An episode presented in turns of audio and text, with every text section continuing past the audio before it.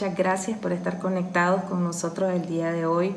Hoy vamos a reflexionar en una porción de la escritura que se encuentra en Filipenses capítulo 2 del versículo 1 al 3. Quiero pedirte que me acompañes. Por tanto, si hay alguna consolación en Cristo, si algún consuelo de amor, si alguna comunión del Espíritu, si algún afecto entrañable, si alguna misericordia, completad mi gozo sintiendo lo mismo, teniendo el mismo amor, unánimes, sintiendo una misma cosa. Nada hagáis por contienda o por vanagloria, antes bien con humildad, estimando cada uno a los demás como superiores a él mismo Aquí el apóstol Pablo nos está haciendo un llamado a convivir como hermanos en armonía los unos con nosotros. Nos hace un llamado a la unidad del Espíritu. Como creyentes en el Señor Jesús, ha sido derramado sobre nosotros el Espíritu Santo. Y por ende nosotros debemos de buscar esa unidad del Espíritu y poder estar en comunión los unos con nosotros.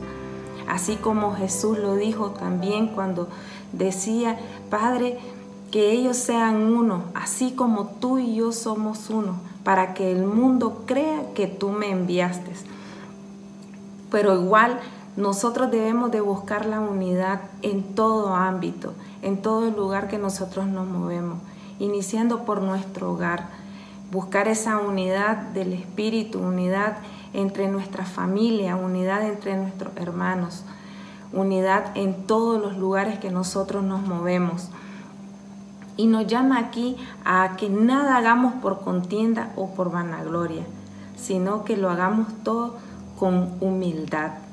Aquí nos menciona un atributo muy importante que debe ser parte del carácter del creyente. Y la humildad, eh, Jesús nos la modeló. Jesús es nuestro ejemplo más grande de humildad. Y nosotros cuando escuchamos la palabra humildad podríamos pensar que, es un símbolo de, de alguien débil, pero sin embargo, más bien este es un símbolo de gentileza, de nobleza, de alguien noble. Entonces, nosotros podemos ver uno de los conceptos de humildad, dice que es pensar de sí mismo con cordura, no tener ni un concepto más alto ni más bajo, hacer una correcta evaluación de nosotros mismos, tener una percepción correcta de nosotros.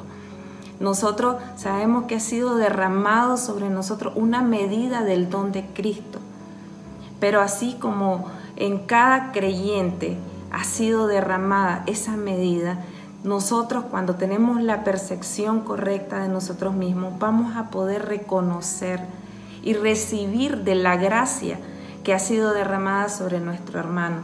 Esto nos va a hacer que nosotros no estemos eh, generando competencias, que no hagamos nada por contienda, sino que más bien nosotros vamos a poder estimar a los demás como superiores a nosotros mismos y vamos a poder recibir de la gracia de nuestro hermano y nosotros podernos dar a las personas en humildad y podernos dar en amor porque el amor de Cristo ha sido derramado sobre cada uno de nosotros.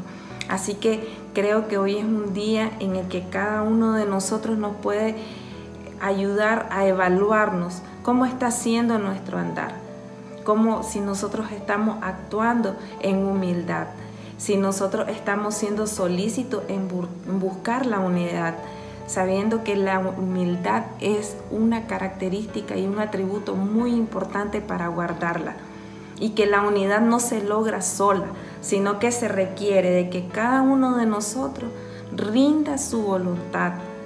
Necesitamos rendir nuestra voluntad para que se cumpla la voluntad del Padre, para que se cumplan los propósitos del Señor en nuestra vida y en la vida de nuestros hermanos. Así que de Dios te bendiga y que el Señor sea quien te guíe y quien te haga saber siempre cómo debe de andar